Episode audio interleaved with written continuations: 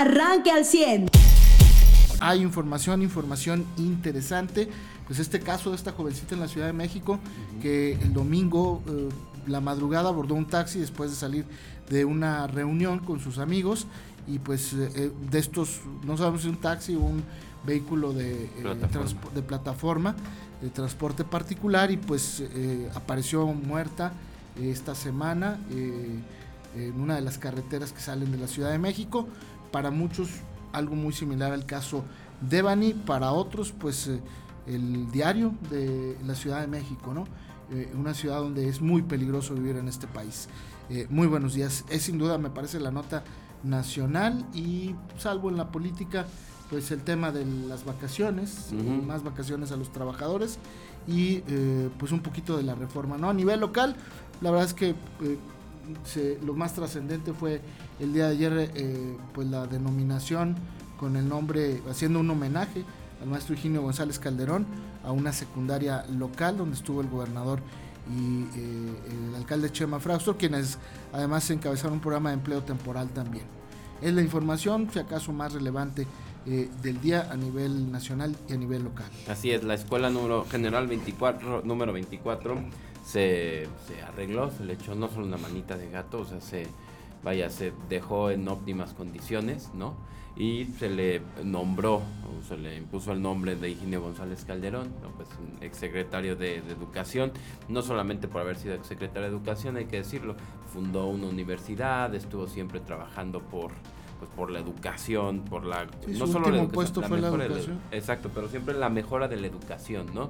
Eh, o sea, tenía una forma de verla, ¿no? Diferente a- al de los sistemas tradicionales. Y a él le tocó vivir una etapa muy importante, que a toda la, eh, la pedagogía le tocó, pero podríamos decir que uno de los que se encargó de, esa, de avanzar ¿no? hacia la consolidación de las nuevas formas eh, pedagógicas, de los cambios de paradigmas y de modelos, pues aquí, al menos en la región sureste, pues fue Higinio González Calderón, ¿no? Entonces, creo que el reconocimiento es bien merecido por eso. A lo mejor usted puede decir, no, es que se lo dieron por ser secretario o porque el gobierno dijo que era amigo. A ver, no. A lo mejor eso pudo adelantar que se le diera el reconocimiento, pero una persona que participó en esa eh, situación o en esa transformación de la educación eh, eh, que tuvo en México él en Coahuila, vaya, pues le tocaba ese reconocimiento, ¿no? Eh, pues ahí estará la escuela que llevará su nombre y habrá generaciones de niños que pues se pregunten quién fue la persona que por la que tiene este nombre en la escuela y pues ya se averigua.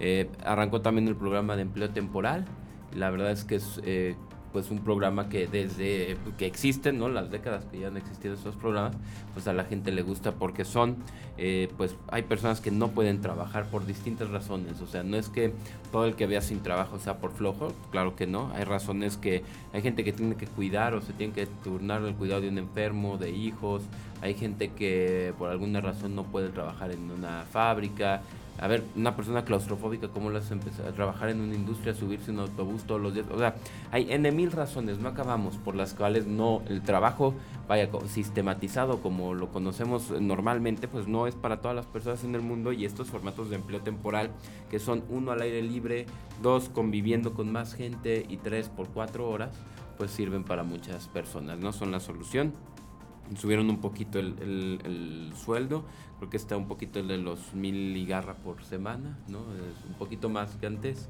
creo que es natural que se suban por la inflación, pero pues bueno, ayer dio arranque este programa.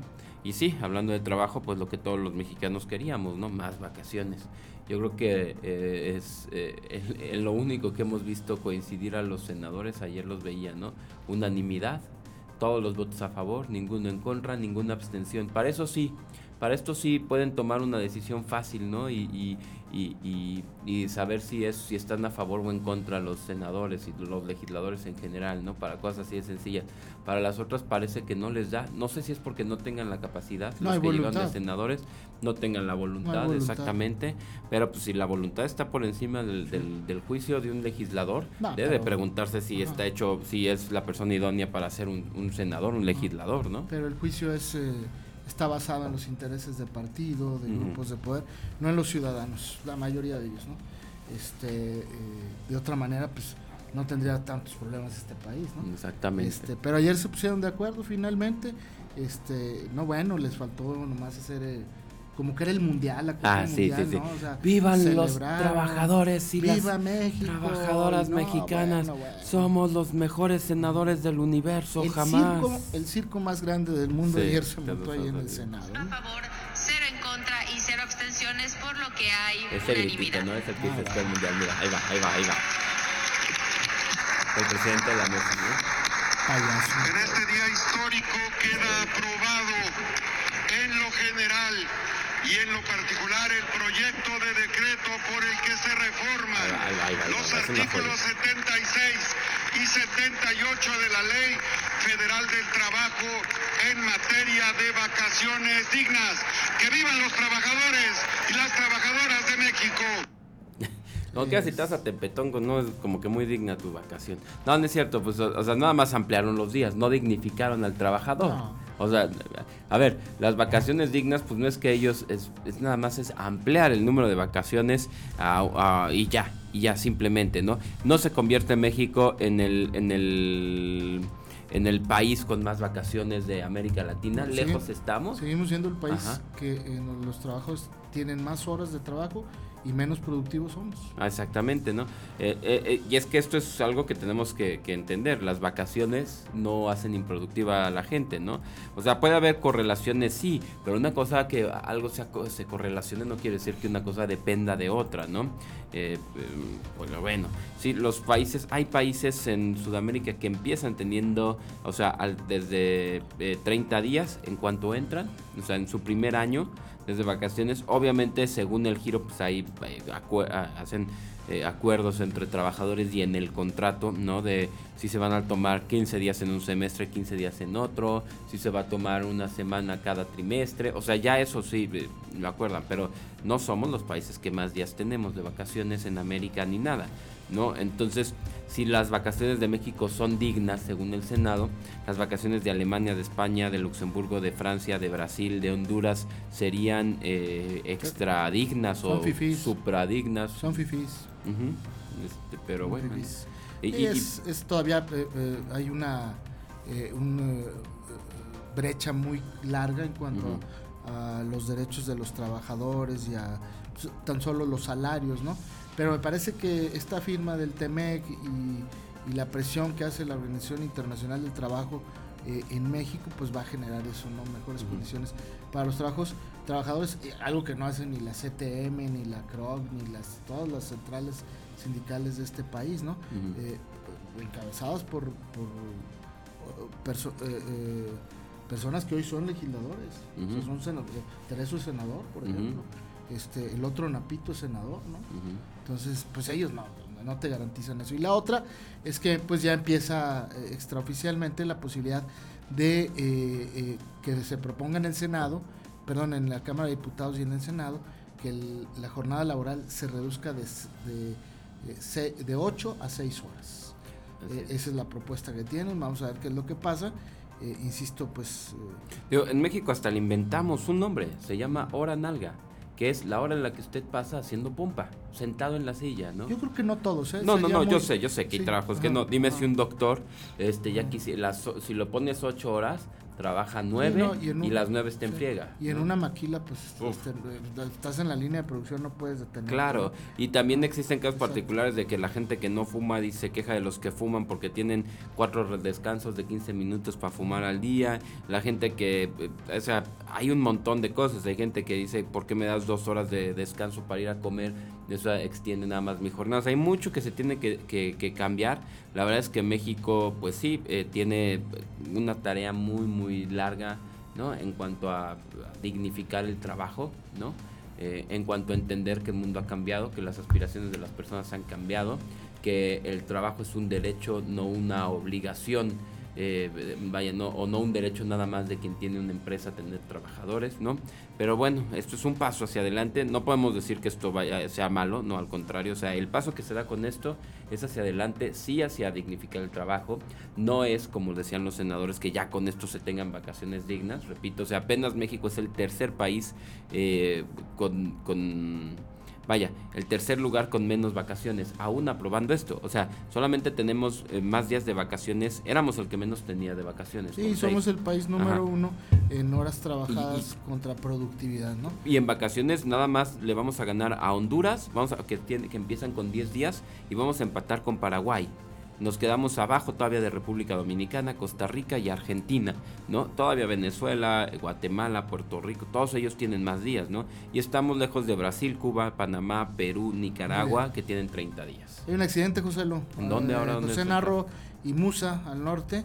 Es un accidente fuerte. Híjole. Eh, eh, hay semáforo ahí compacto, y todo. Sí, pues se pasó el alto uno de los vehículos, este compacto, un rojo, de la marca Seat. Hay una persona prensada, Ahí, ahí se observa. Ya se llevaron una persona lesionada y la camioneta de atrás que ya está subiendo la grúa es una camioneta blanca eh, de lujo. Y bueno, pues eh, ya el primer accidente de este inicio de fin de semana, pues tenga mucha precaución al conducir. Repito, Musa de León y José Narro Robles, pues hay muchas patrullas ahí. Eh, hay cerrados carriles de circulación en Musa, tanto, perdón, en José Narro Robles, tanto de oriente a poniente como de eh, viceversa, ¿no? El coche compacto quedó encima del camellón y hay un hombre, por lo que veo las imágenes de Televisa Saltillo, es un, es un hombre que se encuentra en el, eh, en el lado del piloto, del conductor y pues no, no, no sale porque no se puede abrir la puerta y supongo que porque está lesionado, este, porque pues no, no, se ve que se haya corrido el coche eh, hacia el tablero, que lo le tenga las uh, piernas atrapadas, o tal vez los mismos policías le recomendaron que se mantuvieran en esa posición hasta que llegaran bomberos, eh, perdón, paramédicos, ya se llevaron una persona lesionada y bueno, este el vehículo, el otro es una camioneta pick-up do, doble cabina de lujo, de super lujo y bueno, pues ahí está el accidente. Tenga mucha precaución, por favor. Está cerrado Narro Robles eh, de poniente a oriente a la circulación y solamente hay un carril de circulación de oriente a poniente. Tenga mucha precaución si usted pues eh, suele irse por ese por esa bulevar eh, para el trabajo, para la escuela, a dejar a los chavos, ¿no? Tenga mucha precaución porque está el tránsito muy pesado. Bien, José, ¿alguna nota adicional? Bueno, también esta reforma en, eh, para prevenir la, discriminación, pues podrían ser ya hasta tres años de cárcel, eh, Carlos Auditorio, a las personas que eh, promuevan o realicen o generen discursos de odio. Pero obviamente, eh, pues sí, son cuestiones que van a ir a interpretación, uno de quien denuncie, dos de quien eh, lo considere y tres, eh, pues obviamente que se generen de forma repetitiva, el impacto que tengan y demás. El tema que aquí en México, eh, la misma ley dice que, que el odio o, o, que las personas más discriminadas son los pobres y las personas morenas. Así viene. Entonces es como que hacer víctimas a unos de otros. No estoy diciendo que no exista la discriminación por las condiciones de las personas. Simplemente estoy diciendo que aguas porque le están metiendo un discurso a la propia ley, ¿no? Va a haber mucho que cambiar. Digo, obviamente todo lo que se haga para abonar, eh, o todo lo que abone, perdón, para a la mejor convivencia, claro que es bueno, ¿no? Pero aquí hay que ver si los pasos se están dando de manera correcta o no, en cuanto a qué consideras discriminación o si limitas el discurso de odio a que solo pueda ser al que tradicionalmente consideras tú, o en tu discurso, o en tu narrativa, es el oprimido, ¿no? Entonces, aguas porque ahí se están metiendo ideologías en la ley y pues una constitución positivista como la de México, pues no puede tener ideologías dentro, ¿no?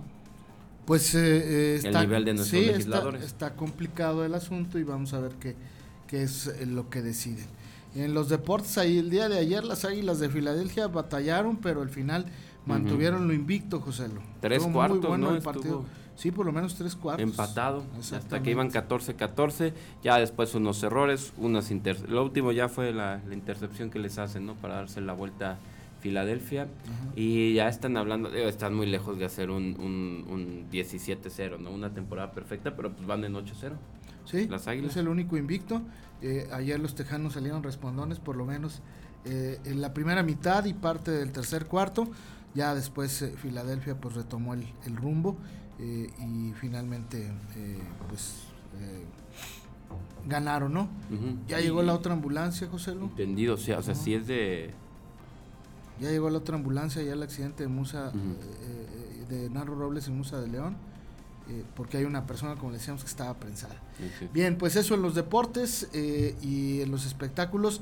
Eh, Billie Eilish, yo dije eh, Eilish, ayer me corrigió mi hija.